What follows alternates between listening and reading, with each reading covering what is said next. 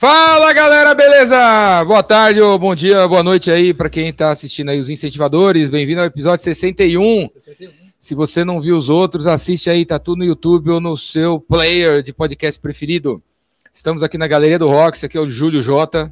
Fala aí galera, beleza? Temos a Érica aí por trás dos bastidores, comandando trocou, as. Trocou, né? Trocamos aqui. a Érica, namorada do Júlio, tá aqui comandando aqui a, tudo, as, os Paranauê.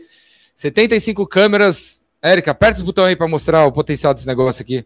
O investimento ah, feito. Captura todos os ângulos da casa. Daqui da. É um lugar bem, é tão grande, fez três câmeras. Da Rádio Rock. Aqui, né, aqui a rádio, do rádio, rock. rádio dos incentivadores dentro da Galeria do Rock. Se você vier até aqui, você ganha um adesivo. Quando era moleque, a Jovem Pan veio com esse papo aí. Você vier até a Jovem Pan, você ganha um adesivo da Jovem Pan. Quando você é moleque, você achava o massa aí. Sair de atravessar a cidade para ganhar adesivo. Pior que eu atravessei a cidade para ganhar adesivo. Hora, né? Ganhar um adesivo, colar na hora para ganhar, uma, sei lá, outro adesivo, acho que ganhar. Se você tivesse adesivo. Coisa, se você tivesse passava... adesivo no caso, você ganhava adesivo. não ganhava umas coisas chiques, não. Talvez uma camiseta, talvez, hein? É então, ó, se você vier aqui, você ganha um adesivo. Beleza? Adesivo do Epicentro, mais a palheta do Jordão, mais o mais uma camiseta do Epicentro e o Júlio vai te dar duas horas de consultoria de marketing digital. Bora, vamos aí. Vamos aí? Vamos aí. Vamos aí. Os incentivadores é patrocinado aqui pela São, São Lucas, está aparecendo aí embaixo. São Lucas do, do Leandro Bueno, tem um canal no YouTube. Busca aí, Leandro Bueno, fala sua contabilidade, vai te ajudar a pagar o que você tem que pagar, nem mais nem menos. Leandro Bueno ou contador? É, ou contador. Ou contador. Se você tem uma contabilidade, um contador que se você encontrar no shopping, você nem reconhece, porque o cara só manda boleto para você e DARF é completamente ausente da tua vida, troca pelo Leandro Bueno, que é um cara presente, viu? Antes, durante e depois. Leandro Bueno, São Lucas, que fica em São Bernardo do Campo. Mas, como o Júlio diz, sempre diz, São Bernardo do Campo é uma potência. Vale do Silício Brasileiro. Vale do Silício Brasileiro, vale da, de várias coisas, vale bastante. São, então ele está em São Bernardo, mas ele atende o Brasil inteiro. Beleza?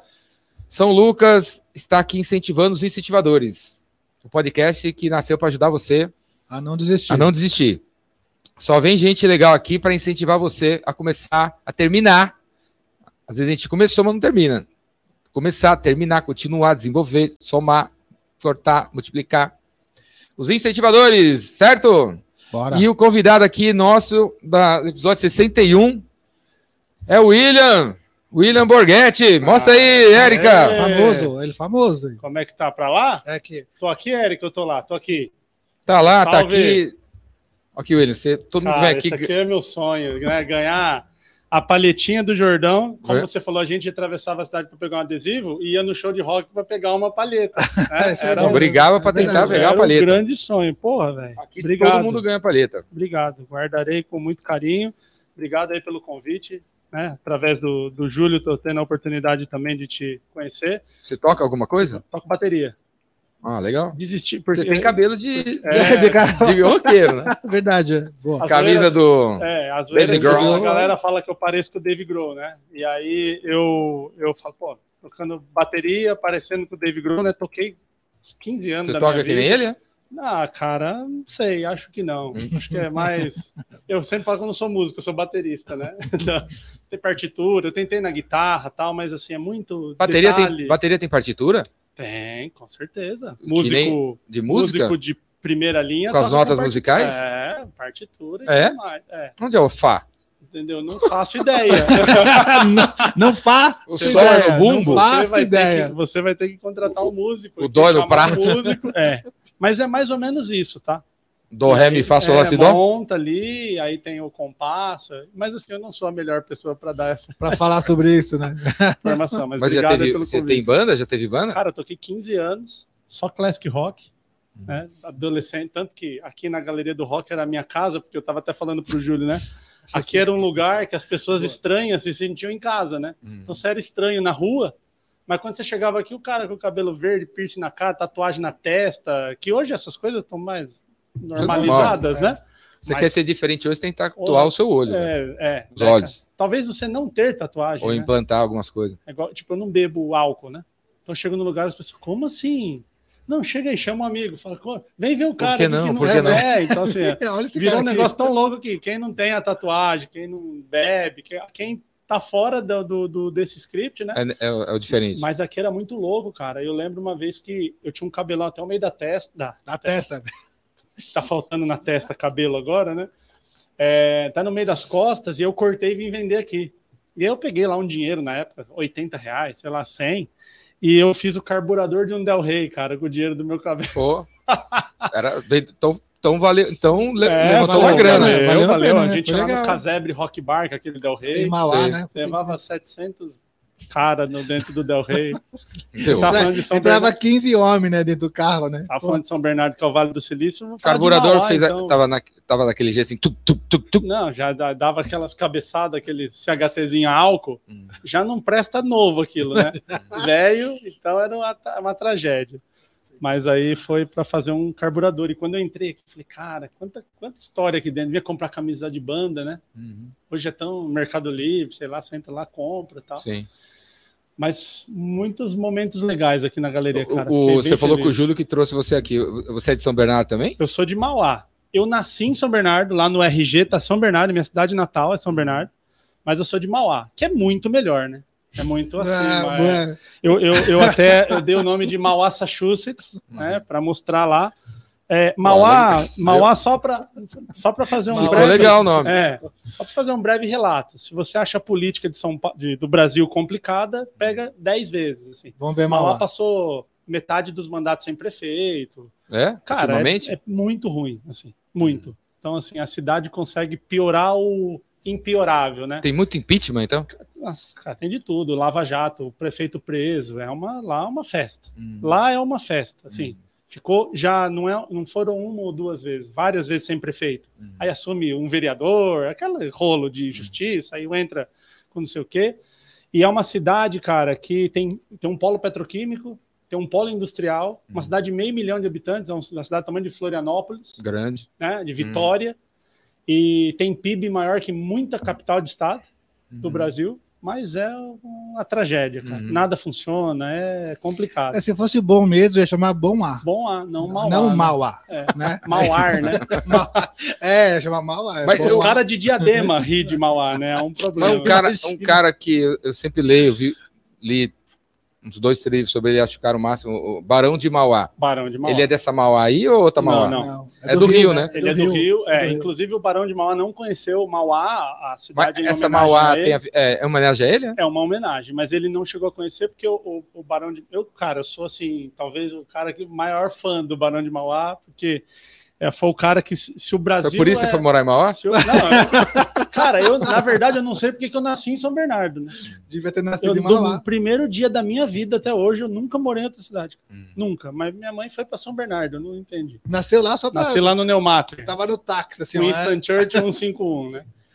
E, e o Barão de Mauá é do Rio, e ele fez a estrada de ferro que, que trazia hum. o café lá de Campinas, de Jundiaí, hum. até o Porto de Santos. Hum. Isso, cara, no século XIX, o cara desceu a Serra do Mar com cremalheira, um, uma coisa sensacional. É. E beirando a linha do trem, as cidades foram sendo fundadas. São hum. Caetano, Santo André, que era São, São Bernardo, Ribeirão, era Santo André. Ribeirão né? Pires. Né? Ribeirão Pires, Rio Grande da Serra. Toda a zona leste de São Paulo ali, Braz, Moca, toda hum. do Braz até a linha do trem. Surgiu por causa, por causa dessa linha. Da e aí, linha de trem. uma das cidades, que é Mauá, foi dado o nome de Mauá, mas por causa disso. Mas isso foi 50, 1959, é bem recente a cidade.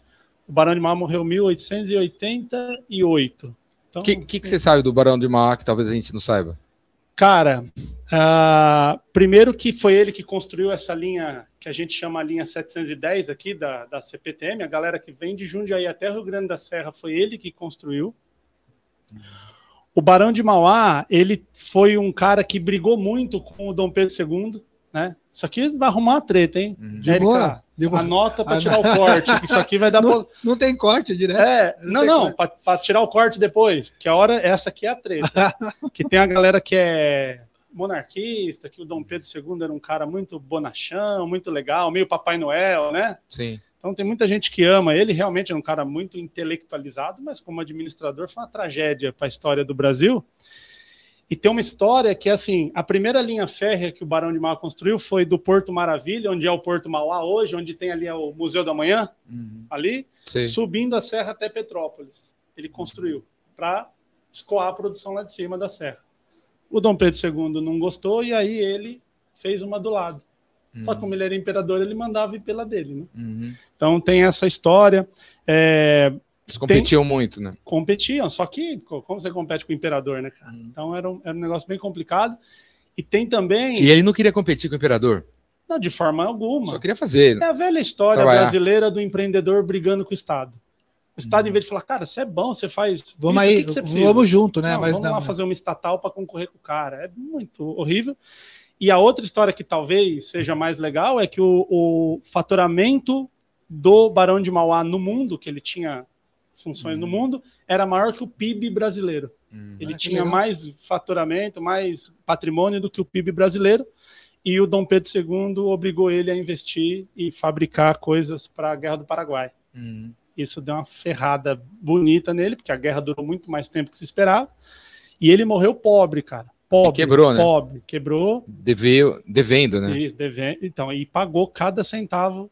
Sim, quebrou, deveu para todo mundo, foi fazendo, foi vendendo e morreu com o nome limpo. Uhum. É uma baita história. Tem um cara, eu acho que é Jorge Caldeira, se eu não tô, minha mente não tá me enganando aqui. Mas se não for Jorge Caldeira, é alguma coisa Caldeira. Se você procurar lá biografia do Barão de Mauá, Jorge Caldeira, é a biografia mais mais aprofundada. Fiel, Cara, é sensacional. Deixa eu até pra procurar aqui. Jorge Caldeira, deixa eu ver se é, é que eu conheço. Pra gente que curte empreendedorismo, essa coisa tem, de. Tem, tem, uma série, né, os grandes do Brasil, o Barão de Mauá é o primeiro, Não, é, né? É, incrível, é o primeiro, né? Ele é incrível, incrível. Ele tem uma... E assim, um cara que veio pobre pra caramba. O pai, o pai tocava gado na, na no, no, sul do Brasil, porque ele, ele, é, ele é gaúcho, né? gaúcho né? né? Lá o gaúcho do, lá do final, assim, gaúcho lá quase já na, no Quase Uruguai, argentino, é. quase argentino. E, e ele, o pai dele morreu, os caras foram roubar o gado e mataram o pai, aquela história triste e tal, e aí a uhum. mãe não conseguia cuidar daquele monte de filho, mandou ele pro, pro Rio, para um tio ficar. E aí ele começou a trabalhar numa, numa vendinha lá, e o cara era um português, e o português faliu, e aí um cara foi comprar a vendinha e o português deu ele como tipo passe do futebol, sabe? Toma aí. Ó, vou te dar um menino aqui que é bom, é de contabilidade. Tava até falando do rapaz da contabilidade aí que patrocina o quadro, né? São Lucas? São Lucas. São Lucas. Ele fazia toda a contabilidade e tal. E aí muito isso que você falou, né? Contabilidade não é mandar boleto e tem que ativo e tal. E aí um cara que compra um escocês, se chama Cahooters. O cara e o cara falava inglês, era escocês, então ensinou ele a falar inglês, tá, tá, tá. Então ele era um cara que no mundo que não existia, ninguém sabia ler português, imagina falar inglês, né? Então o Barão de Mal tinha isso. E outra coisa que ele fez incrível, ele comprava propriedades com escravos e dizia para o escravo assim: ó, você está liberto, pode ir embora, toque aqui tua alforria. Se você quiser trabalhar aqui, você vai ter um emprego. Tem emprego aqui, tem. Tem salário, etc. Então ele, ele antes da Lei Áurea, ele, ele deu alforria para muitos escravos. Cara, é incrível. Ele canalizou todo o Rio de Janeiro e o Rio de Janeiro não pagou ele. Hum. Isso aí na época passada, onde o Estado não pagava as pessoas direito. Ah, assim, mudou tudo. É que, agora, é que agora mudou, é, né? Agora mudou mudou Ele tudo. fez toda, toda a linha de gás para iluminar o Rio de Janeiro. Né? Fez a linha férrea descendo a serra, isso no século XIX, cara. Desce, os caras fizeram imigrantes aí faz 20 anos. Hum. Trampo para hum. fazer imigrantes na serra. O cara fez isso no século XIX. É incrível, cara. Vale muito a leitura da biografia dele. Show. E ele homenageou a nossa cidade. Hum. O... Então, você, se você não é baterista, você é o quê? Não, eu, é, eu, eu não sou o... músico, eu sou baterista, eu não sou músico. É, o, que, o que, que o William é quem, bom, né? Quem que, é o William? William se apresenta pra galera aí. Cara, eu, assim, eu tenho duas grandes paixões na minha vida, que é música, principalmente rock e neurociência, assim. Amo, amo, amo, amo, assim, passo horas consumindo, uhum. né? Uhum. E, e eu encontrei na neurociência a possibilidade de, de não ter que trabalhar, né? Às vezes eu vou nos lugares, o pessoal fala, qual é o seu maior medo? Eu falo, ter que voltar a trabalhar, cara. Tenho medo de ter que voltar a trabalhar, assim, cara? É. Das nove todo é, dia? É, exatamente. Então, assim, que nem você está trabalhando aqui. Mas, pô, se largar aqui a gente, velho, acabou, fecha a galeria e nós estamos aqui batendo Vamos papo. conversar. Então, é um negócio muito de, de amor, assim, e é onde eu posso, assim, ah, mano, deixa o cabelo crescer, camisa de banda, ouvir rock, não tem essas, essas limitações, né? Então eu curto muito isso, assim, muito, muito, muito. E aí eu trouxe a neurociência para dentro da comunicação. Uhum. Porque a neurociência é uma área muito ampla, né? Você vai ter caras estudando dentro de uma célula, ou seja, uhum. o mundo de estudos para aquele pesquisador é uma célula, é um neurônio. Uhum. E você tem as pessoas que estudam acidentes, por exemplo. Você tem as pessoas que estudam comportamento, que é o meu caso. Aí dentro de comportamento você tem ansiedade, você tem medo, você tem alegria, motivação. Tem... Então, assim, é uma área muito extensa. Então eu quis pegar como que a uhum. neurociência, a emoção, essa coisa toda que acontece dentro da gente, dentro da gente, impacta na comunicação. E o neurocientista só mexe com o cérebro. Só ou não? É, na verdade é, é só é, é só é forte, não, não, mas cérebro, é que né? é que é com o sistema nervoso, né? Sistema nervoso. Vai um todo. pouquinho além do, do, do cérebro. Então você tem um sistema nervoso central, que é tudo que está protegido por osso, então crânio e a medula espinhal. Então a medula, aquela quando a galera tá com meningite, que tem que fazer aquela punção para tirar o líquido, né?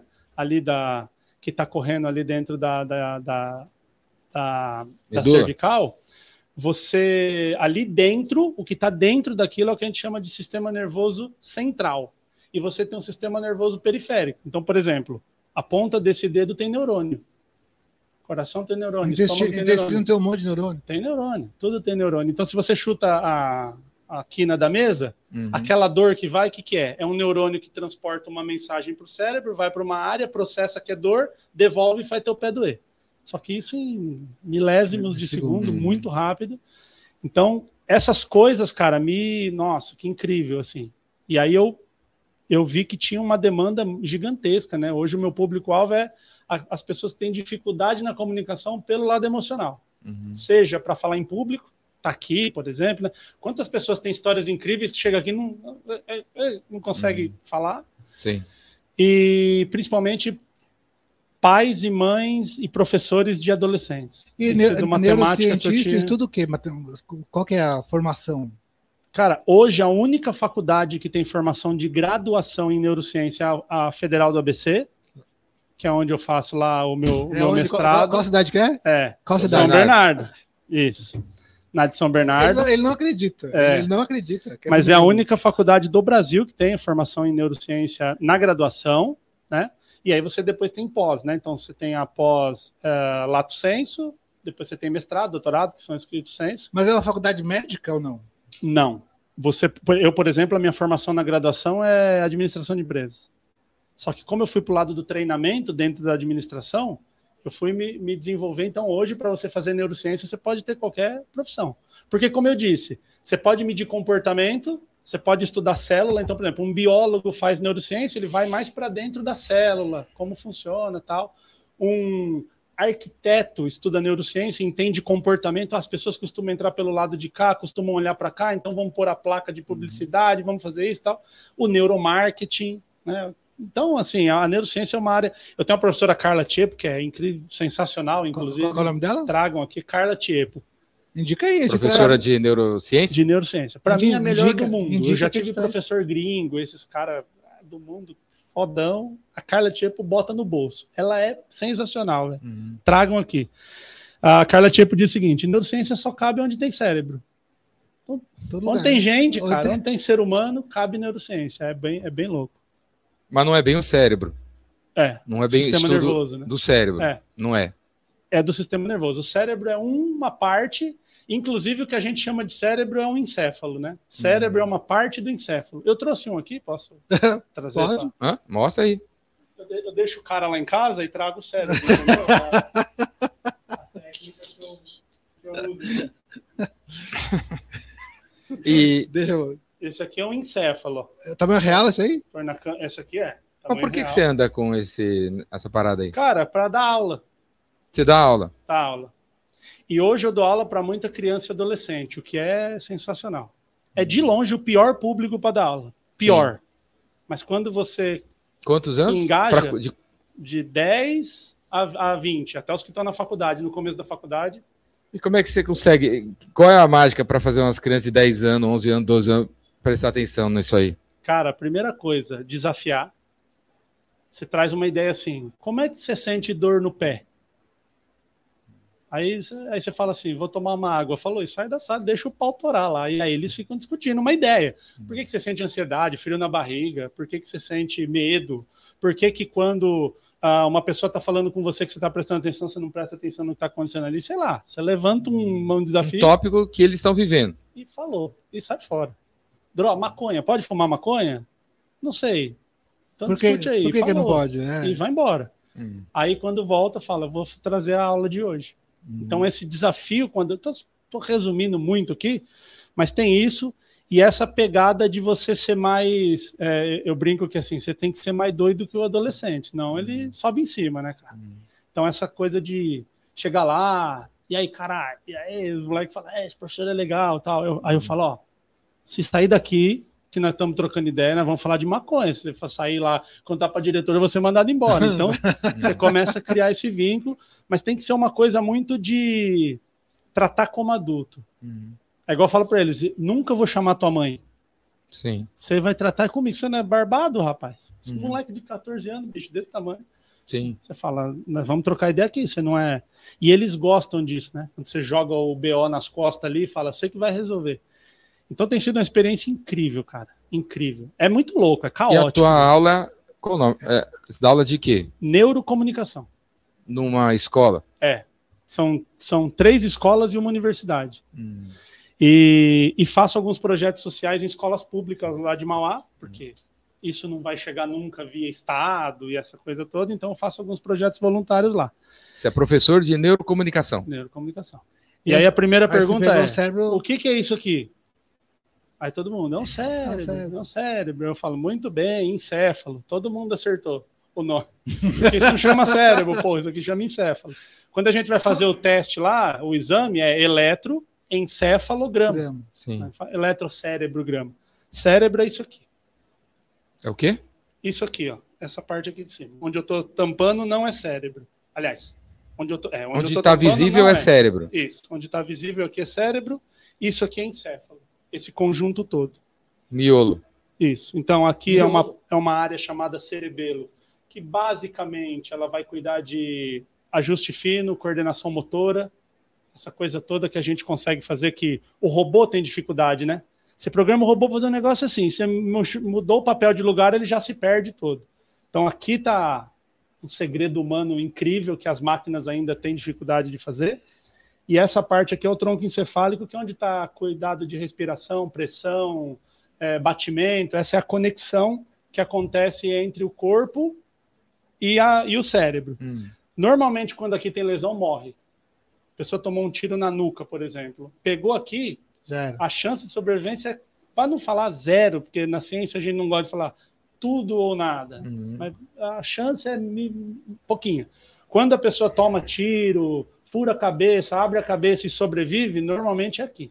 Na parte da frente? Na parte da frente, da frente. na casca. E aonde que é o... O pessoal fala de cérebro reptiliano, onde ou não é nada, nada a ver? É, Como cara, é essa, essa é uma história, essa dá outro corte, viu? Ah. Vai, vai, aí, vai cair porque essa dá polêmica. Esse dia eu ouvi um cara falando assim, né, que você, você só sabe, só usa o seu cérebro reptiliano, é, então. você não usa todo o resto que tem. É que rola uma... Chamou o cara de jacaré, né? É, exatamente é, isso. Chamou o cara então, de assim, jacaré. rola uma coisa de facilitar um assunto que é muito complexo. Hum. Né? Igual a gente pegar lá, contabilidade. Mano, o cara 30 anos estudando, estudando. contabilidade, é a lei muda todo dia, é muito louco. Então você chega e fala assim: ah, contabilidade é XPTO. É Resume muito, numa frase. É muito raso. Então, assim, tem um cara que em 1970, então a gente está falando de 53 anos, criou uma teoria do cérebro é, tri, tripartido, alguma coisa tri, que chama Paul MacLean. Daqui a pouco eu vou lembrar o nome técnico. Mas ele criou essa teoria e separou o cérebro em três partes. Né? O cérebro reptiliano, ele deu esse nome, o cérebro límbico, né, o sistema límbico, que é a área emocional, e o neocórtex. Então seria o cérebro reptiliano, essa parte begezinha aqui, o límbico, e isso aqui o neocórtex.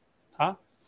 Ah, o Paul MacLean então estava falando besteira. Não. O cara em 1970, para você ter uma ideia, ressonância magnética, que hoje é o, o carro-chefe né? da neurociência, começou a ser usado em 92. Hum. É igual falar do Freud, né? Cara, o Freud foi genial, incrível, sensacional. Einstein, que sem computador, os, mano, os caras na caneta. caneta no Só que tem coisa, por exemplo, do Freud, que já foi comprovada cientificamente que não se baseia. Porque o cara não sabe? Não, porque uma coisa é eu falar hoje que o Einstein estava errado. O Einstein derrubou a teoria do Newton. E assim ah, o Newton vai, é né? burro. Não, porque você tem ferramenta melhor. Então a treta lá do cérebro reptiliano é a seguinte: essa parte aqui que é essa parte considerada reptiliana, que toma decisão, que do instinto, você, né? É, do, do instinto. O que, que acontece? A gente, na evolução, dividiu essa parte com vários outros animais. Então, os répteis têm, o, os outros mamíferos têm. A questão toda é: o nosso é extremamente mais desenvolvido. Porque um jacaré, se você estudar um réptil, o que, que ele faz? Ou ele está comendo, ou ele está se reproduzindo, ou ele está fugindo de um predador. Se ele não está fazendo essas três coisas, ele está simplesmente parado olhando para cima, o que é muito diferente de um ser humano. O ser humano funciona de outro jeito. Então é muito. Tá, é, cima, tá doente. Tá é muito doente, reducionista né? você usar isso. E, cara, eu falo assim: já vi palestrante com 5 mil pessoas falando isso. É uma ideia que ainda é muito colocada, mas ela é uma ideia extremamente ultrapassada.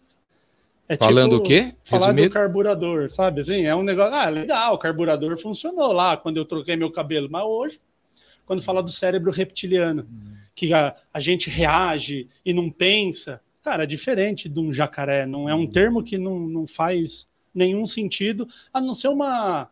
Vai, 10% disso faz sentido porque a estrutura foi feita junta. Uhum. Foi feita lá quando evoluiu a espécie, o jacaré e, o, e os mamíferos desenvolveram essa área. Só comportamento, isso não tem nada, nada. A gente não tem nada de um comportamento um jacaré. Nada. Como que. O que, que a gente teria que fazer para não fazer besteira? Essa é uma pergunta boa, né? Nunca fazer besteira. É, que, que inclusive eu não tenho a resposta, né?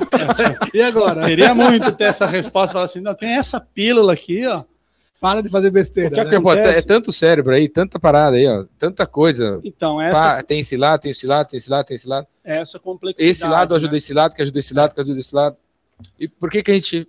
A primeira fazendo... coisa que a gente tem que entender sobre o sistema nervoso, tô, quando eu falar aqui cérebro, vamos, né, para a gente ir no, no termo normal, que as pessoas vão entender, porque não adianta ficar usando sistema nervoso, encéfalo, e aí a gente não conecta com quem está assistindo. É, não, esquece né? as papagaiadas. A gente erra. aquela, aquela formiga que tem a bunda branca ali, não, não sabe que ela foi classificada como formiga PPT 4929. Ela é uma formiga com bunda branca. E ela só vive a só vivendo a vida dela, não tá ligado? Então, o Clóvis de Barros fala que tipo um, um gato, ele só sabe ser gato e ele não sabe sair daquilo. Se um gato estiver morrendo de fome e você der alpiste para ele, ele não come, ele morre de fome o ser humano come alpiste e dá aqueles nomes, é, grãos refinados. É? Então, essa capacidade de imaginação do que o próprio Sapiens, a gente estava conversando ali fora, né? O livro Sapiens aborda muito isso. Agora, o que acontece é assim: primeiro a gente tem que entender o cérebro como um sistema. Então, perguntar qual é a área mais importante do cérebro é como perguntar qual a área mais importante de uma empresa. Hum. Cara, todo mundo é importante, porque se o vendedor vender e o cara do, da produção não entregar, não resolveu nada. Sim. Né? A gente brinca que a, a, pessoa mais importante é a tia do café, porque sem café o vendedor não vende, a produção não produz, o RH não né? contrata. Então, a tia do café foi eleita. Então, o cérebro, como um sistema, tudo tem que estar tá funcionando em harmonia. Uhum. Quando você tem uma área, quando a gente vai ali a partir dos 7, 8 anos, a gente desenvolve uma área emocional muito fortemente. Essa área emocional, ela te traz um lado impulsivo. Ok? Ela te traz aquele lado impulsivo.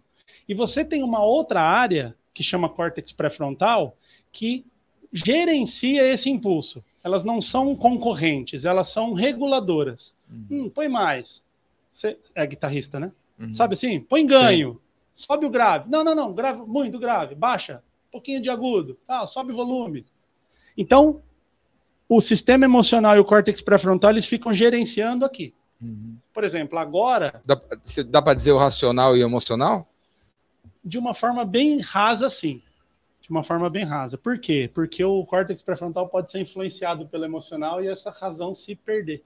Uhum. Até mesmo conceitos de consciência são difíceis de você determinar. É por isso que esse ah, sistema. É, depois eu queria que a gente explicasse onde é que está a consciência, a consciência. aí. É, então. Desse, desse é outra... boneco aí. É, vamos... eu vou mostrar o ponto, né? Falar assim, cara, tá. Não, não, mas, mas, cara, isso é tão. Antes de só de responder a pergunta, quero abrir um parêntese. Eu estou dentro de uma universidade, fazendo mestrado, conversando com caras sensacionais. Eu falo para os caras o seguinte: mano, vocês não adianta vocês conversar um com o outro. Tem que estar tá nos podcasts, tem que estar tá falando com a molecada de periferia, tem que estar tá falando para quem não sabe. Aí você faz um congresso, bota 300 neurocientistas e fica falando de artigo. Hum. É importante, tem a sua importância, mas tem que assim, o, o cara quer se matar ali, velho. Como que resolve? Por que, que uma pessoa quer se suicidar? E aí você estudar. Né? Então, a gente tem que estar aqui. Então, essas perguntas são as perguntas que as pessoas têm. Onde está a consciência? Tem uma areazinha? Então, a gente tem esse controle é, que a gente vai chamar de excitatório e inibitório. Então, por exemplo, a gente já sentiu raiva de bater numa pessoa, vontade de bater numa pessoa. Sim. Só que aí você pensa, pô, tô no meu trabalho, tô na rua, é crime, tem um policial, eu posso ser preso.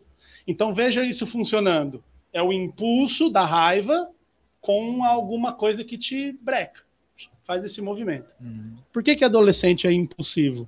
Porque essa área do córtex pré-frontal vai ficar pronta ali nos 23, 25 anos. Uhum. Então, o que, que é o adolescente? Uma Ferrari com freio de calói 10. Hum. Trezentão na reta, vai chega na curva, freia. Não freia. Calói 10 é assim, é né? Muro. Calói 10 é. é assim. Vai enfiar no muro.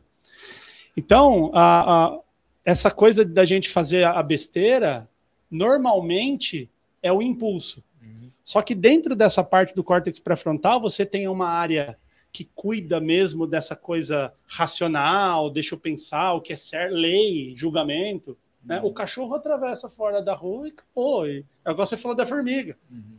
Acabou. Para ele, uhum. esse papel que nós inventamos de constituição, lei, isso aí é invenção. Invenção. Funciona na nossa cabeça. Eu saio ali, vejo uma luz vermelha acender e paro. Porque a gente inventou que luz vermelha é para parar e verde é para andar.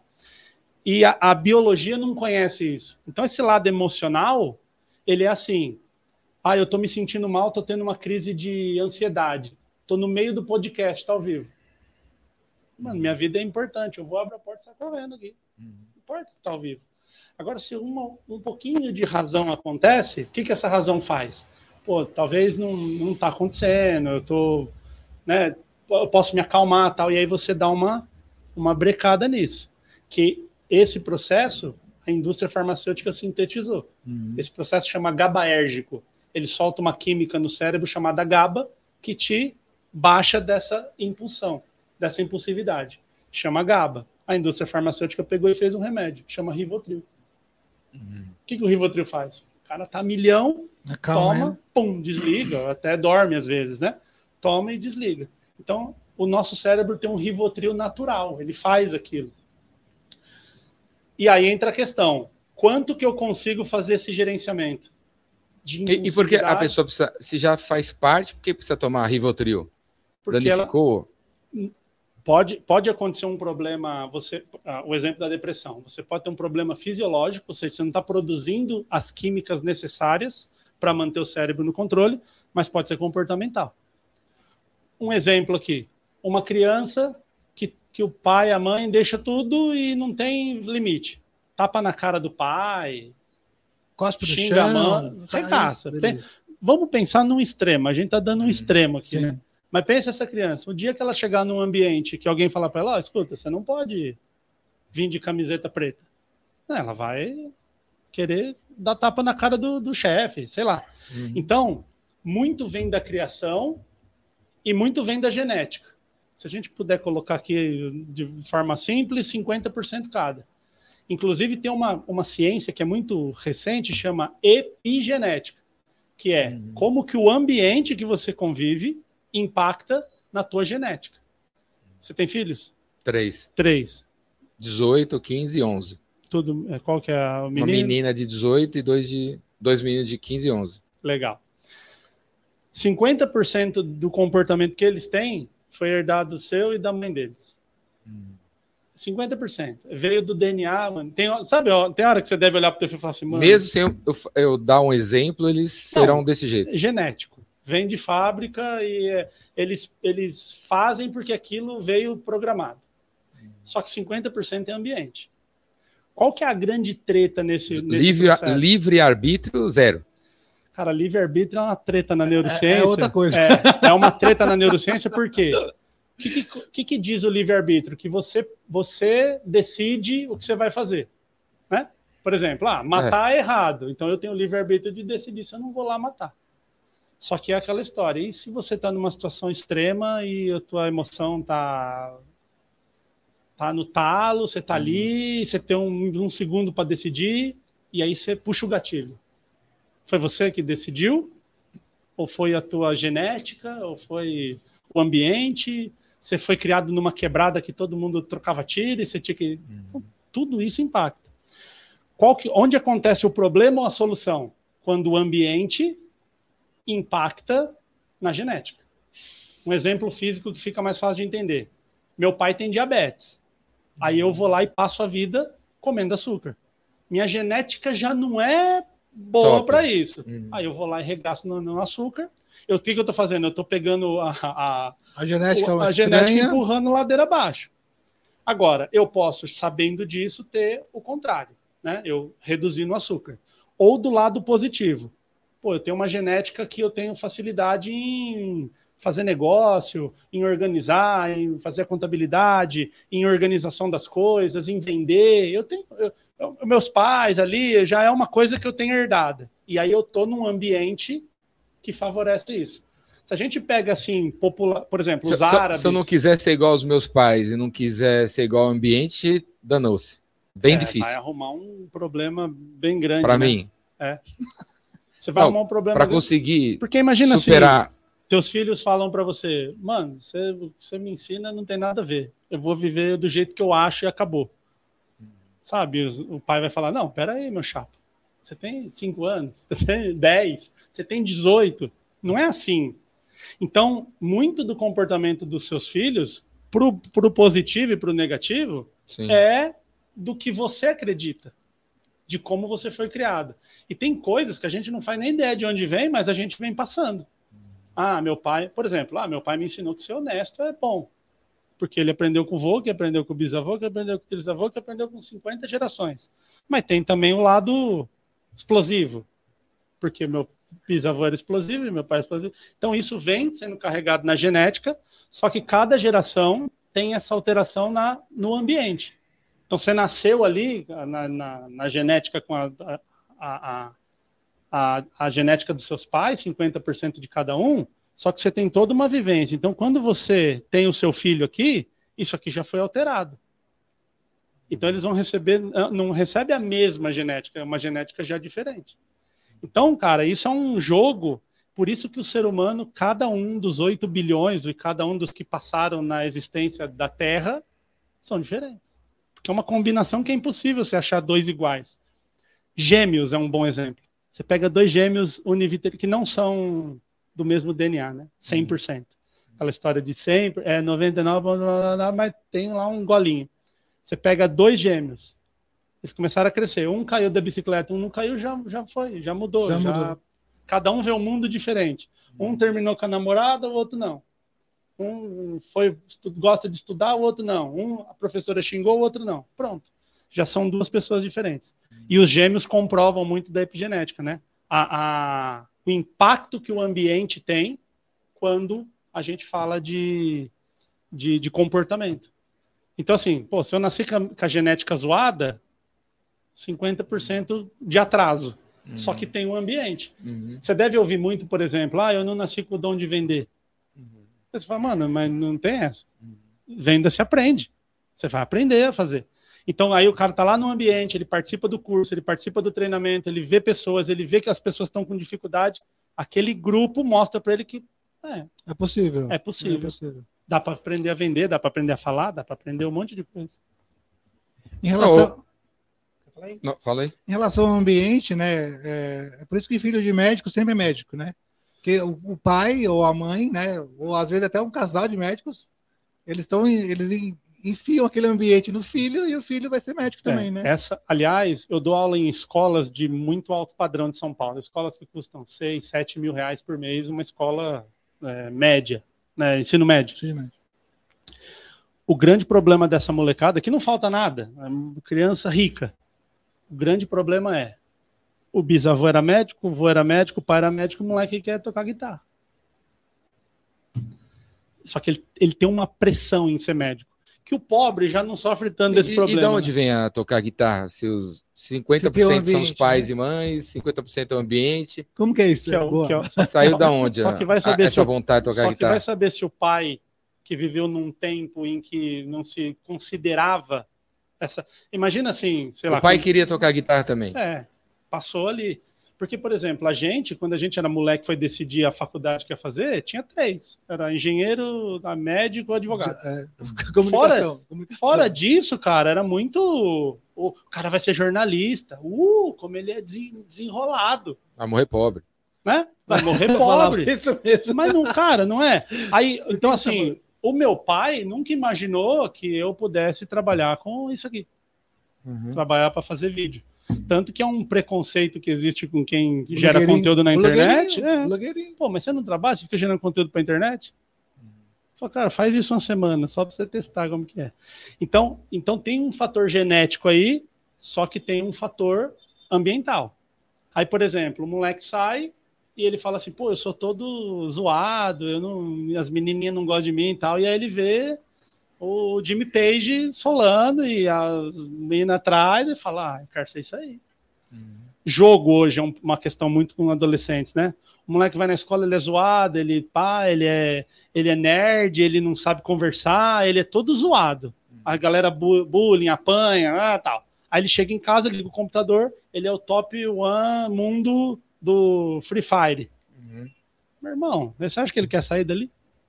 Onde o mundo onde, as, onde ele é admirado, onde ele é querido, todo mundo quer, respeitado, ele, exatamente. Tudo, né? então, Avatar. Tá, ambiente é foda, se puder falar Pode. Foda aqui. Pode. Pode. Porque assim, o ambiente determina, cara, muito disso. Porque genética é uma coisa que não tem o que fazer. Você fala, não tem o que fazer. Mano, nasci, por exemplo, eu tenho predisposição a ter diabetes. Meu pai é diabético, cara. Eu tenho predisposição. Se eu chorar, rir, ficar bravo, não muda nada. O que, que eu posso fazer?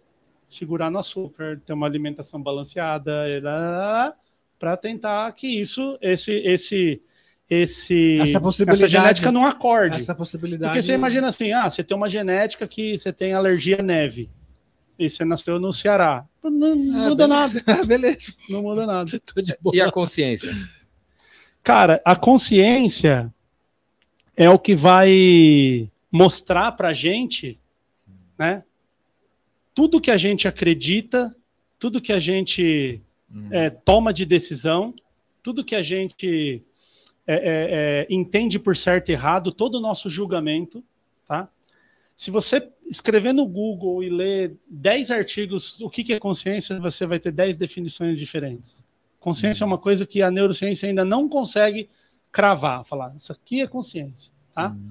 Mas disso tudo que eu falei, essa, essa parte que a gente tem a noção de passado, presente e futuro. Mas a neurociência, para a neurociência, existe consciência? Sim, existe consciência. Ela só não sabe definir. Uma das coisas mais bonitas que eu acho da neurociência, a neurociência é uma área que ela se permite falar, não faço ideia. Não sei. Não sei. Porque você fala assim para um físico, cara, como que calcula a velocidade ali da luz que bateu e refletiu aqui? O cara fala, não sei falar, então você não sabe Isso, porra nenhuma. ela. Mas, todo, mesmo, é todo, mas é, não se descobriu tudo sobre tudo, né? Não, ok. Cara, eu vou falar uma coisa para vocês. Nem na matemática, né? Se a neurociência... É, exatamente. Tanto que tem coisas que ainda não aconteceram, porque nem a matemática, nem não chegou ainda, não tem como calcular o tamanho. Só que isso vem acontecendo numa velocidade absurda, né? Se a gente pega desenvolvimento. Um, tinha um computador, cara, do tamanho desse prédio aqui, que tinha a, a, a, memória de um, sei lá, hoje, de um cartão de memória. 64 KB. É. É. Então, assim, coisas absurdas. Eu li uma coisa esses dias que o iPhone tem mais. Mas isso, uma vez eu assisti a palestra do fundador da Atari, falando que no Campus Party, né? Falando assim, vocês ficam reclamando aí que não tem, tá faltando teras para é. armazenar as paradas. Na Atari a gente fez um jogo de xadrez há 25 anos atrás, 64 KB, e colocou 10 mil jogos lá. É. É só o. E como é que os caras colocaram 10 mil jogos em 64? 0 e 1 um em milhões de combinações. Cara. Então, então, assim, é isso. Então, a consciência é uma coisa que é, é destinada aos humanos, só que a consciência traz, por exemplo, ansiedade. Eu ter consciência que amanhã Mas eu vou ter que entregar destinada aquele... aos humanos? Porque, porque a gente tem o que aí? Porque o gato é o desenvolvimento dessa parte aqui, do córtex. Essa é a nossa parte mais desenvolvida. Então, num, num número rápido, é assim: a gente tem 86 bilhões de neurônios dentro desse encéfalo. Bilhões com B de bola. Quem contou? Uma cientista brasileira. Fodida, a Suzana Herculano Rosel. Contou como? Contou o seguinte: ela pegou um cérebro humano, falecido, né? Já né, no caso, Ufa.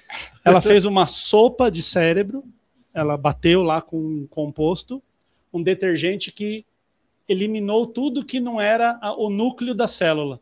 Aí ela colocou num, no microscópio e contou uma área quadrada, ali de um centímetro quadrado, quantos tem, e fez a multiplicação, uma regra de três. A teoria da Suzana Herculano Rosel, e de novo brasileira, fazendo, fazendo coisa assim sem estrutura. Brasil, ciência no Brasil. Harvard usa a teoria dela, o Yale, Stanford, essas do mundo porque o mundo falava assim, em torno de 100. Aí uma brasileira, né? Porque brasileiro tem esse bagulho. Mas por quem contou?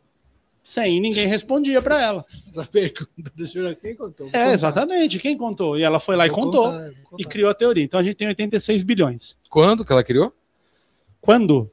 Cara, 2010. Recente. Bem recente, bem, bem novo, bastante. Bem novo.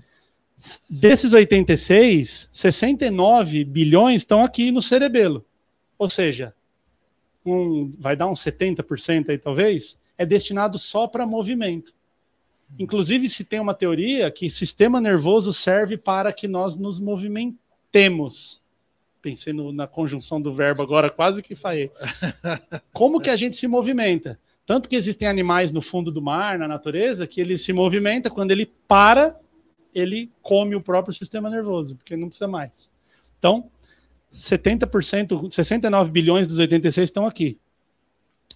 1 bilhão, 900 mil está aqui, nessa parte mais o reptiliano, essa Sim. parte, porque essa parte é muito simples de funcionar. Tá com pressão, tá com batimento cardíaco, tá respirando, tem sangue rolando, tal, sódio, água, só isso. Uhum. Essa parte aqui tem mais ou menos 16 bilhões, só que qual que é a diferença? A tua pergunta por que, que um cérebro ser humano processa mais do que um gato? Por causa dessas circunvulações aqui. A gente tem mais neurônio concentrado no córtex. O fato de estar tá muito concentrado cria essa circunvulação. Você pega um cérebro de um rato, ele é lisinho. Então, a evolução trouxe a maior quantidade concentrada no córtex. Então, o fato de ter mais neurônio no córtex faz que a gente tenha um processamento muito gigante. É como comparar um Atari com um iPhone. Uhum. Qual que é a diferença dos dois? Eles funcionam mais ou menos igual, binário, BBB, só que é o seguinte, o iPhone processa um bilhão de informações que bate nele, ele, ele processa. O Atari, se você apertar três vezes o botão muito rápido, ele, ele dá não, uma, uma, não atira. Uma travada. atira. Então, basicamente, essa é a diferença, e isso que explica é, essa coisa da gente, por exemplo, e lá no Sapiens tem isso que é muito legal, que é assim, eu paro e penso, cara. Você assistiu a peça que tá tendo no teatro? Não. Daquela atriz global, baseada no livro? Que legal, não tô sabendo. Tá, é, tá, é, tá. Érica, pesquisa aí, Érica. Num... Esqueci o nome dela, esqueci o nome do. É, é, acho que é no Tuca. Teatro Tuca. Boa. É, é, esqueci o nome da mulher. Eva, Eva. É baseado no Sapiens, é um monólogo. Que legal. Também não, não, não, entendi direito, como, porque não tem, o título não é Sapiens, mas é baseado no livro. Mas vou procurar saber. Eu, eu quero ver também essa peça. Então você imagina assim, ó, tudo que foi criado na história da humanidade, tudo que foi criado, materializado, que está aqui na nossa frente, foi pensado antes, foi criado na cabeça antes. Então, o ser humano tem essa capacidade de falar assim: e se eu voasse? O que, que ia acontecer? se eu pudesse sair daqui, voar e ultrapassar esse mar. E se você vai mais para trás, o, lá o, o Homo erectus falava assim: e se, e se eu cozinhar comida? Eu tenho fogo aqui, e se eu botar uma carne em cima, Ah, nossa, mordi ficou molinha. Tá mais fácil de, de mastigar. Então, a consciência traz essa questão. Você criar cenários hipotéticos e colocar em prática. E isso que evolui a humanidade ao longo desses, de Homo sapiens, 200 mil, mas ao longo da história de 7 milhões. Mas por quê? O que, que vem evoluindo? Por que será? Tipo assim, o jacaré é o jacaré e o jacaré é o jacaré. A formiga é formiga, a formiga é formiga, o sol é o sol, o sol é o sol, a lua é a lua, a lua é a lua. E a gente é o único cara perdidaço. Que andou. Que andou e tava perdidão, assim. Porque tá, o jacaré fica- de hoje, fica de querendo... 10 milhões de anos atrás, é o mesmo. É, talvez, sei Isso, lá. é, O- mas e, é. e a gente fica aí nessa aí. E, ah, dá pra voar agora. Por quê? meu? Agora que eu fiz um Por quê? podcast, não, chega, agora eu vou fazer outra coisa. Por que, por que, que eu não fico, boto na minha cabeça assim, não, vou fazer só podcast. Para Ou de porque- ficar arrumando porque treta aí. Inventando treta, boa. Fica inventando, a fazer só não podcast. Ou por que, que a gente não continuou como homem da caverna? É, por que, que evoluiu? Por que, É? que não fica só naquilo lá? Por que, que evoluiu? A própria Suzana Herculano, Porque só a gente. a própria Suzana Herculano tem uma teoria que para mim é a, é a mais aceita na comunidade e para mim é a que faz mais sentido. De 1 milhão a 400 mil anos atrás, então é um número, é uma porra de 1 milhão a 400 é muitos anos, né? Porque ainda não se tem um número preciso, então tá dentro dessa faixa. Os nossos antepassados eram os Homo, homo erectus, que foram os primeiros que conseguiram ficar de pé. Bípede, né? Então o ser humano andava igual um macaco e aí ele ficou de pé. Daqui a pouco vocês vão perguntar por que, que tem macaco no zoológico se o macaco evoluiu. Já deixa aí na, na agulha que tem uma boa resposta para também. Mas aí o Homo erectus ficou de pé. O Homo erectus foi o primeiro que conseguiu produzir e controlar o fogo. Então Sim. ele foi o que criou o fogo. Então, segundo a teoria da Suzana, é a seguinte: quando o ser humano matava um bicho e comia cru, você precisava de uma quantidade energética absurdamente gigantesca para decompor essa carne aqui no sistema digestório ou digestivo, não sei qual que usa agora. Mas você precisava de uma quantidade animal aqui de, de, de- Energia. de energia. Quando o ser humano criou ferramenta e, e criou fogo, o que, que a alimentação começou a acontecer? Você comia pequenos pedaços e você comia assado. Então você pode comprar picanha argentina ultra power mega lá. Se você morder ela crua, bicho, é duro. Aí você põe na grelha, fica uma, uma manteiga ali. Qual que é a teoria da Suzana? Depois que você tirou, a, energia não era mais necessária aqui, ela subiu e fez a evolução Do cerebral. cérebro.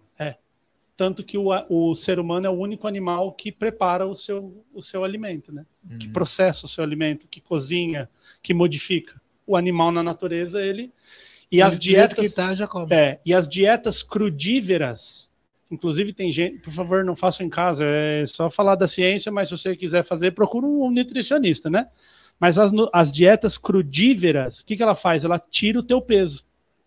Ela diminui teu peso. Por quê? Se você ficar só comendo coisa crua, você vai ter que ter um processamento animal para tirar aquilo ali. De energia, né? Exemplo bom, bom para ver isso: cachorro come ração. Aí você dá comida cozida pro cachorro, prepara um arroz ali cozidinho e dá. Dá ração de novo para ele pra você ver. Nunca mais quer comer ração. Porque o cérebro dele fala, mano, caiu um Então, negócio eu aqui ficar, tão se eu- se eu, facinho. ficar dando McDonald's pro meu cachorro, ele vai começar a falar daqui a uns É. 10 anos. Talvez essa resposta possa ser dada daqui a um milhão de anos, a gente um possa dar essa, essa resposta. Mas, por exemplo, é uma coisa que hoje o, o pet come dentro de casa. Quem sabe daqui a um milhão de anos a gente tem essa resposta. É bom, né? Dar uns desvios bons das, É. das perguntas, né? Né?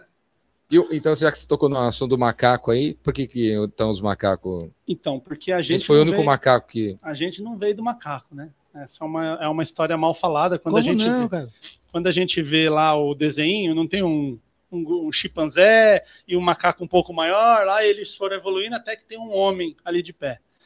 A gente, aquilo não é verdadeiro.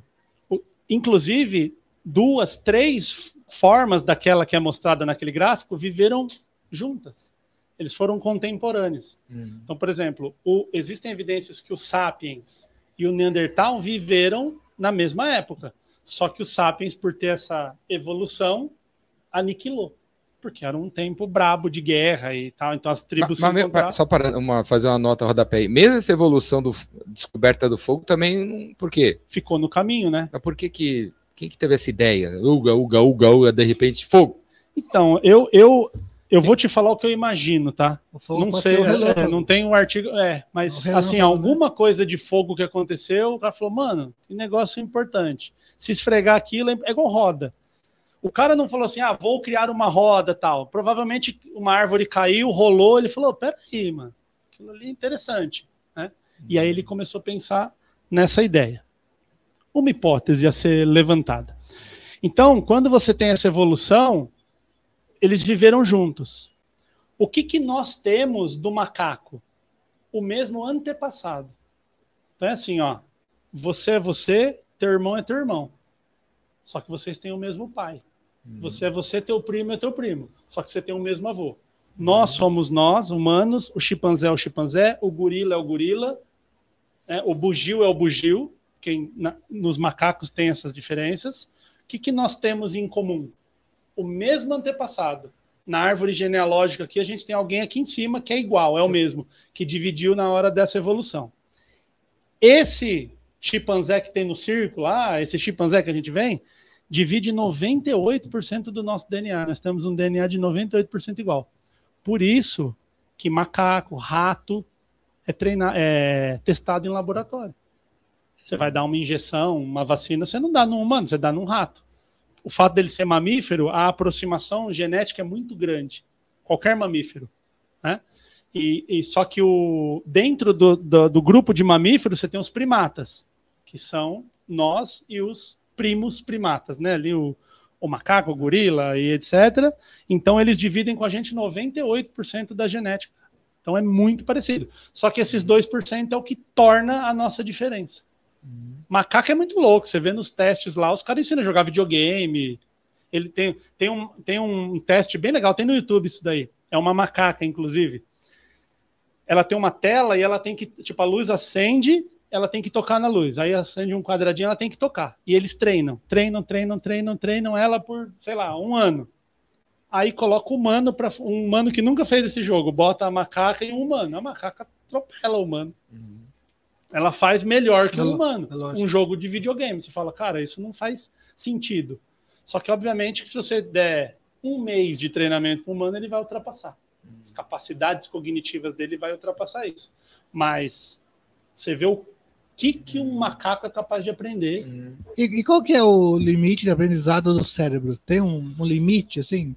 Eu, eu falo por, por, por conta do jogo de xadrez, né? Então, assim, o cara que joga, jogava xadrez em 1900, ele é uma criança perto do cara que joga hoje. Exatamente. Né? Como que é isso? Como que a ciência vê isso? Cara, se você, se você assistir, tem no, no, no, no, no, no perfil das Olimpíadas, o perfil oficial das Olímpicas, Olimpíadas. É demais, é, é. demais, é demais. Eles fazem imagens assim: atletismo em 1920, atletismo em 2020. Tem a natação, você já viu? Cara, é absurdo, Puta, é muito é lento. e os caras. Você tem um fator tecnológico aí. Então, por exemplo, imagina uma criança que nasceu na década de 1950 e uma criança que nasceu hoje. Só de acesso à tecnologia. A gente não fala assim hoje, ah, nossa, meu filho já, com, nasce, ah, já sabe as cores, já sabe falar inglês tal porque ele tem acesso a isso. Uhum. Eu não sei vocês, mas quando eu era criança, o meu acesso a inglês era nulo, praticamente. Nulo. Era, era uma música. rock, né? É. Nas músicas. Era o rock, a, as, as, revistas de tradução, era o acesso que você tinha ali. A revista Beast, a, revista, é, a revista né? Beast. Então, existe um fator aí, de novo, ambiental, ok? Só que a gente tem que sempre lembrar o seguinte: o cérebro não é digital, ele é analógico o fato dele ser analógico nos dá uma vantagem que é não há final de, de conexões. Então, por exemplo, lembra que eu falei que tem 86 bilhões de neurônios funcionando? Sim. Cada neurônio, vamos na unidade, tem 86 bilhões. Um neurônio desse aqui se comunica com 10 mil. Então, quando você faz 86 bilhões vezes 10 mil conexões, você tem um número astronômico de conexões. Dizem que existem umas, umas frases assim que dizem que uh, estrelas no o, o, cérebro humano faz mais conexões que tem estrela no céu. É um, é um hum. número Grão assim, de areia do mar. Né? Beira o infinito. Tá? É um número que a gente vai chegar muito longe. E qual que é a segunda questão? Por exemplo, se a, é, é, eu aprendi o que é a, ler, a cor amarela, tá? Quando eu pego isso aqui, que também é amarelo, a minha conexão de saber amarelo é a mesma. Eu não tenho duas conexões, eu não tenho a conexão para livro amarelo e para cérebro amarelo. É uma conexão do amarelo e separa entre cérebro e livro. Agora, vamos supor que eu vou fazer qualquer associação entre cérebro e livro. O, um, um livro que fala sobre o cérebro está dentro da mesma conexão. Então, essa neuroplasticidade, plasticidade vem do grego plastikos, que significa aquele que se molda. O que, que o nosso cérebro vai fazer até o nosso último dia de vida? Se adaptar. Por exemplo, ah, a gente está vivendo daqui a pouco o Covid e ficar em casa. Cara, a primeira semana que a gente ficou trancado dentro de casa, absurdo. A segunda semana vai, a terceira, daqui a pouco falar, ah, nem quero mais ir trabalhar, velho, home office tá legal. Sim. Adaptação. Essa é a nossa maior capacidade. Tanto que o homem, né, o ser humano, é o único animal que está na geleira, está no Saara, está na selva, está no frio, está no calor, está tá em tudo. Tá altura, porque ele se né? adapta. Porque ele se adapta. Ele vai se adaptando àquilo ali. Então, por que, que as conexões ainda não chegaram num número. Ah, até daqui não passa? Porque ela vai criando conexões e essas conexões que não são mais usadas são recicladas para novas conexões. Uhum. Né? Toda conexão que a gente tem está lá. Todas. Um bom exemplo disso, pessoas que são alcoolistas, né, não se usa mais o termo alcoólatra, pessoas que são alcoolistas que passam por tratamento, o tratamento, lá os alcoólatras anônimos, lá, ele sempre tem uma, uma frase, uma diretriz que é: você é um alcoolista em remissão. Você é, você não foi alcoolista. Ninguém teve um vício. Quem teve o vício tem. Continua. E aquela conexão tá lá. Então o cara foi alcoolista, ele parou de beber, ele tá um tempo. Se ele for num bar, a galera começar a comemorar, os amigos falar, bebe aí, Provocar. vira, vira, vira. Aquela conexão é apertada, meu chapa, já foi. Aí entra na parte do vício e tal. Então, entende? Essas conexões elas vão. E é muito gigante, cara. É muito tá, gigante. E onde fica aquela história que a gente usa 5% do cérebro? É, outra. Quem fez essa conta também? Outra balela, que já está derrubada, né? É Quem fez essa, essa conta foi o Morgan Freeman lá na. É no, filme, no filme lá da, da Bonitona, lá, né? Tem uma máquina lá, é. ele fala: e se nós usássemos 100% do cérebro? É isso aí. Lucy. Lucy. Lucy. Lucy. Muito bom. Lucy. Cara, se você pegar uma agulhinha, uma agulhinha assim, ó, fizer assim, vou tirar isso aqui, um, um golinho aqui, pronto. Você já desgraçou a, a vida da pessoa. Hoje, com a tecnologia de hoje, com ressonância magnética, se tem absoluta certeza que 100% do cérebro está em funcionamento sempre. Você, tem, você usa 100% do cérebro. Não tem essa de, ai, não, eh, eh, se, eu, se, eu, se eu souber mais, eu vou usar mais do cérebro. Você vai melhorar as conexões, você vai fazer mais conexões. Então, por exemplo, você, você tem uma conversa. Tem, de... tem conexões a serem feitas. É porque os neurônios estão lá, eles só precisam ser conectados. Lembra aquele que eu falei, um que conecta com 10 mil? Ele, se, ele, ele, eu vou melhorar minha frase. Ele pode se conectar com 10 mil.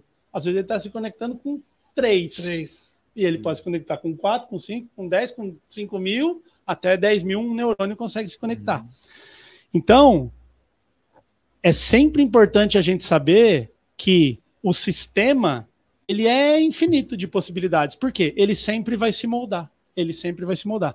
Então existem coisas que para nós eram valor quando a gente era criança e adolescente, que hoje você não vê mais valor. Por quê? Foi aquilo se adaptou.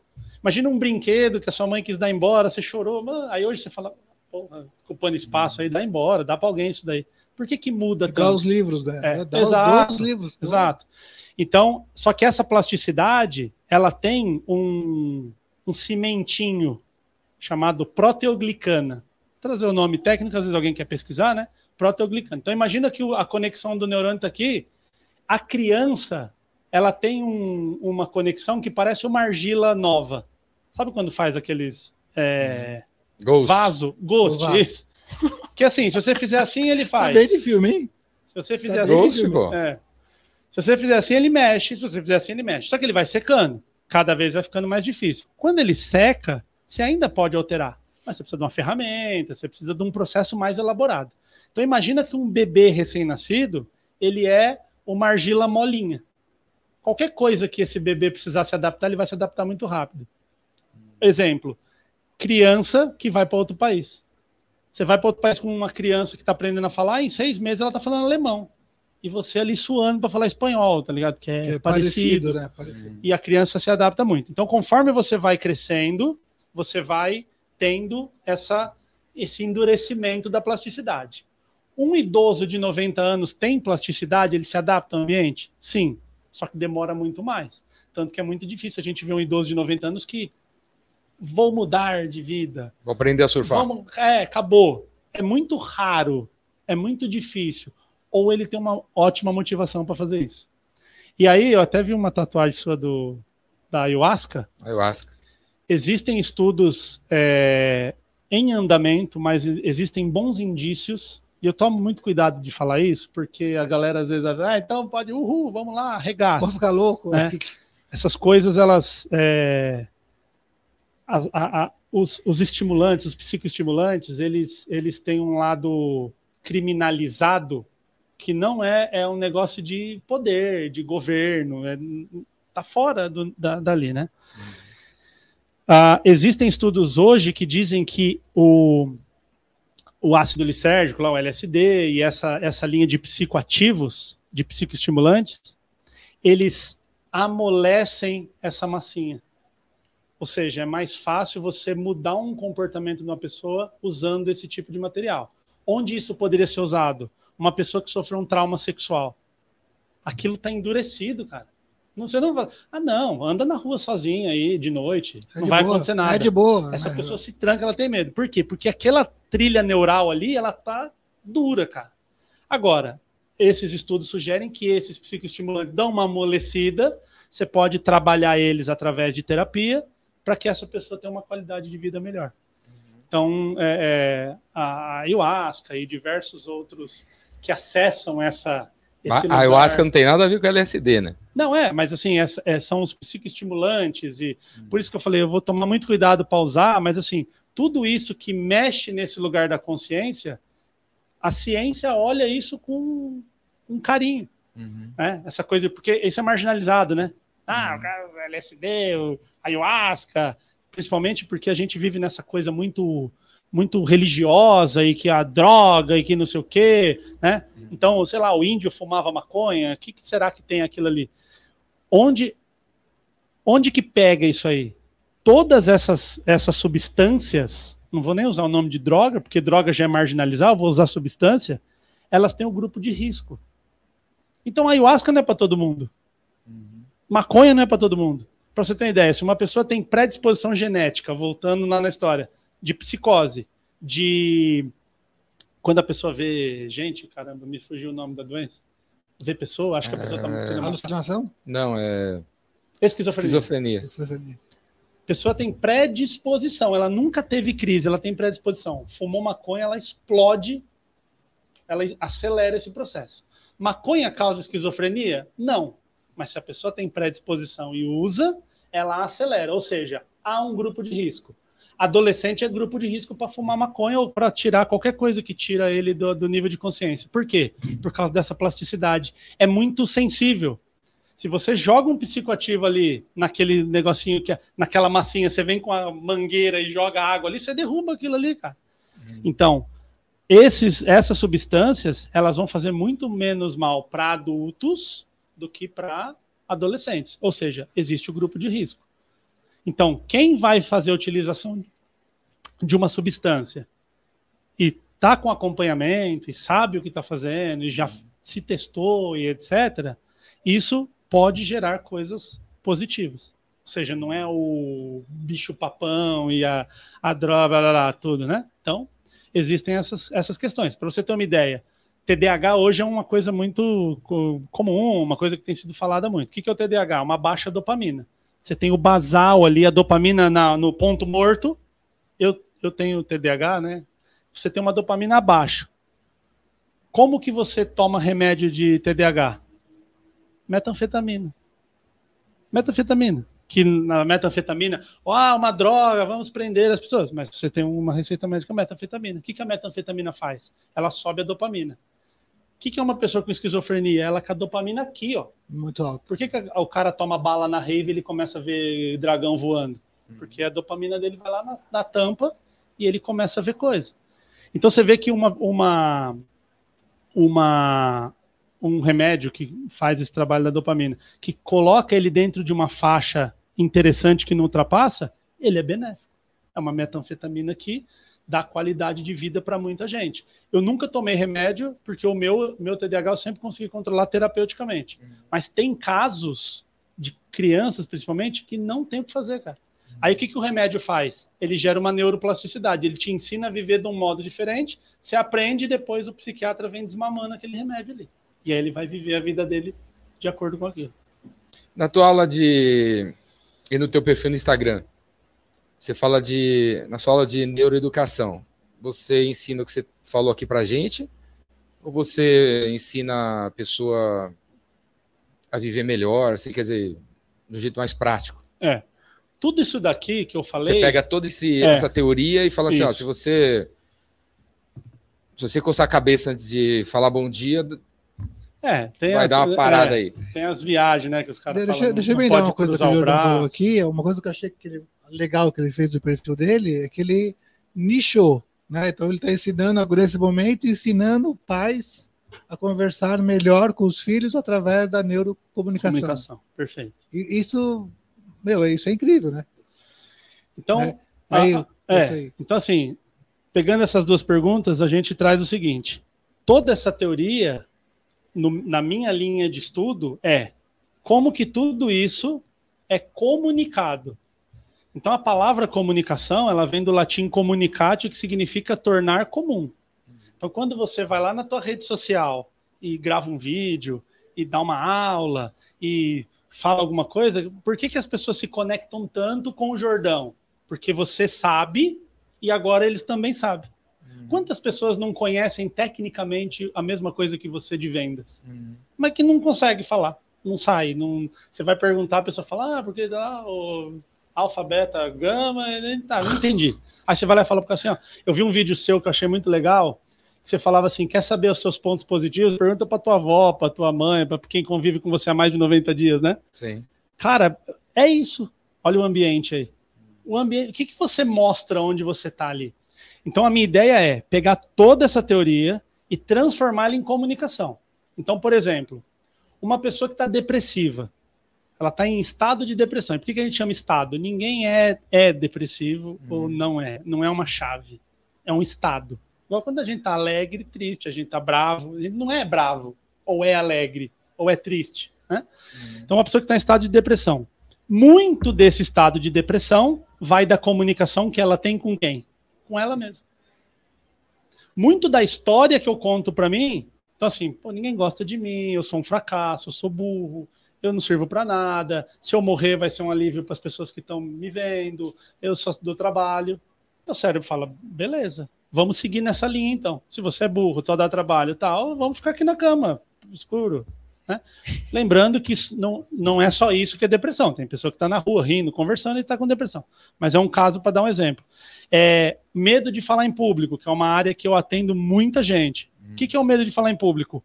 Antes de você entrar, a gente tava ali trocando ideia. Como que o que, que a minha cabeça tá falando para mim? Porra, mano, que oportunidade, caramba. Acabei de ver o podcast dos caras aqui, que legal, vou entrar. Tanto que a gente começou a trocar ideia, você falou, pô, fala é, lá dentro. Porque o papo já tava ali rolando e né? tal. Então, o que, que eu tô comunicando para mim? Vai ser legal, vai ser divertido. Então, eu tô com a minha dopamina na tampa aqui, cara. Eu quero ficar aqui até amanhã falando, sabe? Uhum. Agora, se eu tô ali falando assim, cara, pô, se o Jordão me perguntar um negócio que eu não sei, nossa, meu, e se o Júlio falar um, contar um negócio que eu não queria que contasse, e se eu não souber a resposta tal? Aí meu cérebro fala, peraí, não souber a resposta? Não. Vou não, passar não, não, peraí, velho. Aí começa a soltar um cortisol, te deixar. E a gente não sabe diferenciar muito bem o que está sendo imaginado hum. e o que está sendo vivido de fato. Hum.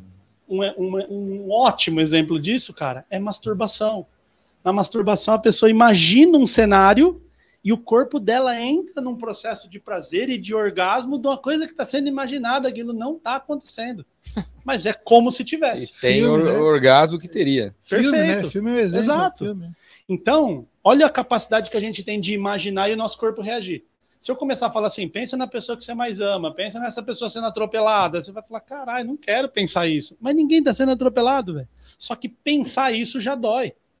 Né? eu atendo muitos pais e, e eu, muito, eu, falo isso assim, muitos pais se identificam nessa parte, falam, você tá lá com o teu bebê no, no, no berço, aí você fala, que lindo, que amor, que legal, daqui a pouco você começa, e se ele for atropelado? E se alguém raptar? E se acontecer alguma coisa? E se ele engasgar de noite? E se ele não comer? E aí começa a dar um desespero sozinho, e o bebê tá lá, mano, de boa, dormindo, mamou e tá da hora. Então, assim, a capacidade imaginativa que a gente tem é a nossa bênção e a nossa maldição. Uhum. Porque a gente fica com essa parada matutando a cabeça. O teu gato, velho, ele tá lá hoje dormindo e acabou. Se tiver ração e água para ele, um, um sofá, tá de boa. Então, por exemplo, nas vendas, a gente mentaliza muito isso. Você tem que fazer, ter o poder de fazer o teu cliente imaginar aquilo ali. Uhum. Imaginar a vantagem. Por isso, eu até estava ouvindo os e caras conectar na mesma linguagem. Perfeito. Mesma palavra e tal. Perfeito. Então, assim, se eu vou vender para um idoso e for vender para um adolescente, não adianta vir com o meu discursinho gravado. Pronto, né? Olha como que comunicação e neurociência entra na venda, por exemplo. Então, se o meu cliente, cara, todo mundo aqui já ficou sem dormir enquanto não comprou alguma coisa. Uhum. Não, eu preciso, eu preciso. Você fica apavorado. Mas você, se você para e analisa, você não precisa, mas você tá com fogo ali, um negócio que te enlouquece. Isso é dopamina. A dopamina, quando você pensa naquilo, você fica na tampa. Eu tenho Alexa em casa, e aí eu comprei a Alexa para ouvir música. Aí comecei a pôr no YouTube e os caras falaram: ah, Alexa, apaga a luz, acende, põe luz laranja, põe luz vermelha. Eu moro num estúdio, né? Então minha casa não tem cômodo. Então a casa toda no mesmo lugar. Aí fui lá, mano, botei uma lâmpada. Aí uma lâmpada acende, fica vermelha, fica azul, fica amarela. Vou dormir, bota ela baixinha. Só que as outras eu tenho que levantar e apertar o botão. Uhum. Aí fui lá e botei todas as lâmpadas da casa Alexa. Aí comecei a descobrir uma coisa. Até que eu descobri o ar-condicionado que liga na Alexa. Você fala para Alexa, Alexa, põe o ar-condicionado em 22 e ela põe. Aí fui fazendo o meu ar-condicionado, só que o meu ar-condicionado, ele não é smart. Ele é, ah, ele é analógico. Eu fiquei quatro horas pesquisando, achei um aparelho que ele simula um controle remoto, comprei ele chegou nove e meia da noite, eu fiquei até duas da manhã configurando. Eu não fui dormir enquanto a Alexa não ligou o ar-condicionado, ela. E o controle do lado, era só apertar o ar-condicionado e dormir fazendo outro dia.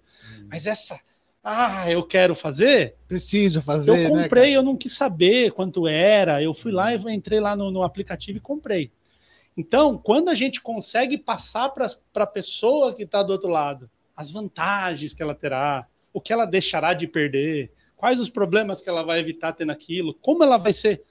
Não tem nada a ver. Eu vi até os caras falando aqui de dar desconto, né? Pô, eu chego lá, compra meu produto, já te dou 10%. Porque você está conversando com o racional. E aí é nesse lugar que os caras acham que falar, fala com o jacaré lá, não sei das quantas, é. que é emocional. É emoção, cara. Compra é emocional na imensa maioria das vezes. Você acha que o ser humano daqui mil anos vai estar tá como? Vai continuar fazendo. As conexões vão continuar se renovando e vai chegar onde? Ô, Jordão, eu acho que mil anos, quando a gente vê a história humana, a gente tá falando de pouco tempo, tá? Porque assim, ó, Homo sapiens igual a gente tem 200 mil. E a gente é só um golinho da história, né? Então você pega 7 milhões do hominídeo. O Homo sapiens tem 200 mil. Tá um golinho aqui. Se eu pego isso aqui e dou um zoom, 190 mil anos desses 200 do Homo sapiens, a gente foi caçador-coletor. A gente ficou andando, comendo e caçando. Há 10 mil anos foi criada a agricultura. A agricultura permitiu que eu não precisava ir lá buscar a comida. A comida estava no meu quintal, as cidades começaram a se desenvolver. 10, 12 mil anos. Que é nada, nada. não é nada, né? perto dessa história. Então eu acho que daqui mil vai acontecer nada, tá na mesma. essa coisa, eu, eu acredito assim que vá a, a coisas que são problemas hoje, um, um melhor exemplo para te dar, medicina. Medicina é uma coisa que vai, a pessoa viver 200 anos, 300 anos, acho que vai ser uma coisa muito normal. Esse homem da caverna de tipo, assim, a, as ferramentas vão evoluir Isso. muito em mil anos. E o, e o mas a gente não. Lembra? Então é o mesmo sistema se adaptando a um novo ambiente. Eu não acho que o, o ser humano vai uh, levitar agora, em mil anos. Sozinho. Porque, sozinho. É, ele vai. Mas vai ter a ferramenta máquina, que vai levitar exato, ele. Exato. O neurônio ele envelhece? Se, se, adaptar. Envelhece. O neurônio envelhece? Envelhece. Tem uma substância que chama beta-amiloide, é um Quanto é um... mais a gente usa, desgasta. Não, pelo contrário. Quanto mais a gente usa, mais fortalece. Não usar é um problema. Não usar é um problema. Tem uma substância chamada beta-amiloide, que ao passar do tempo, isso é, é, acontece. Ela vai se criando, que é um dos precursores do Alzheimer. Mas isso é idade, tipo, não tem muito o que, o que fazer. Claro, você vai, tem uma vida legal, o cara, pô, o cara fuma crack, né, e loucão, e bebe pinga, e come torresmo, a tendência é que isso aí vá zoar, porque o sistema tá zoado, né? Então, assim, quem faz exercício, a pessoa é mais regrada na alimentação, ela tende a ter essa longevidade. Mas se a gente pega esse homem da caverna aí de, de 20 mil anos, vai. Esse cara aqui vivia 30 anos. Lembra que eu falei que o cérebro lá ele cria a parte de a parte ali consciente, de, de regulação emocional aos 25, ele morreu aos 30, ele tinha que viver 5 anos. A criança aprende, o adolescente testa e o adulto vive aquilo que foi aprendido e testado. O adulto vive. Então, um, uma criança, um, um, cara de 30 anos, aos 25, ele tinha vivido 80% da vida dele. Ele tinha que 5 anos se virar com aquele ali que ele aprendeu. Hoje, todo mundo conhece alguém que tem 90 anos, cara. Verdade. Então, 25 anos de 90 virou, sei lá, é, vai dar 25%, de 100 vai dar 30% da vida. Sim. Então, você tem uma baita vida para viver. Então, tendencialmente, com a evolução das máquinas e dessa coisa toda, a adaptação humana vai melhorar, por exemplo, a questão da saúde, a pessoa viver 200 anos. Se você chega para uma pessoa lá, esse cara de 30, e falasse para ele, ah, daqui 10, 15 mil anos vão viver 100 anos, o cara ri. Dúvida. Né? Mas eu não acredito que seja tempo suficiente para moldar a estrutura do cérebro. Para moldar. Mil anos? Mil anos, eu acho que não. Um milhão, eu acho que deva ter alguma. Por exemplo, existem estudos que dizem que a gente não terá mais ansiedade. Porque a ansiedade é uma coisa muito da. Ah, eu tô na caverna, será que tem um leão lá fora? E aquilo foi importante para a nossa sobrevivência. Hoje não é mais. Só que o que foi substituído pelo leão? O boleto. Só que, tipo, cara, o boleto não vai te fazer nada. Se você não pagar, não tem não morre, né? sobrevivência. Não, não, morro, não morro. Só que esse morrer. medo da. Por exemplo, falar em público, tem o medo da rejeição. O que, que é o medo da rejeição para o humano? Morrer. Porque quando eu estava na tribo e a tribo falava, você não faz mais parte, vai sozinho, você ia para a floresta sozinho, meu chapa, morreu, não tem como sobreviver sozinho. A gente só sobreviveu até aqui porque a gente se uniu em grupo. Então, 50 seres humanos sobrevivem numa floresta, um não sobrevive. E se 50 seres humanos encontrarem 50 leões, a gente ganha. Um sobe lá, um puxa corda, um faz estratégia, um faz um buraco. Agora vai um a um com o leão, não tem como. Então, estar num grupo é sobreviver. Quando a gente vai falar em público e existe o medo de ser rejeitado, aquele emocional, lembra a conversa interna? Você fala assim: vão rir de mim, eu vou ser, vão zoar, eu vou passar vergonha, tal, tal, tal. Teu sistema lá que não fica com muito raciocínio ativa, te libera cortisol, adrenalina, você fala: eu quero fugir daqui, tô morrendo de medo, quero ir embora. E é aí que é aí que o bicho pega, né? Então, eu acredito que essas adaptações tendem a acabar mais com mais de mil eu chutaria um milhão. É que talvez eu não vou estar aqui, né, para é, ver se deu talvez, certo, então talvez. a minha resposta. tá. Posso falar conferir, né? coisa, Agora essas outras coisa. áreas, tipo assim, mudar o coração, acho que não, é o mesmo, porque o sistema se adapta. Lembra que eu falei? O cara que mora lá na Cochabamba, lá na Bolívia, o pulmão dele se adaptou aquilo ali, velho, beleza, vai a gente para lá, é difícil, mas se você mora lá por bastante tempo, você se adapta. Acostuma. Galera, esse aí foi o William Galan. Esta feira aí, bicho. Estamos chegando no fim do episódio. Porra. E a gente. Vamos ter outros episódios aí, vamos ver, né? Bom. Eu sou arroz de festa, velho. Não me convida que eu apareço mesmo.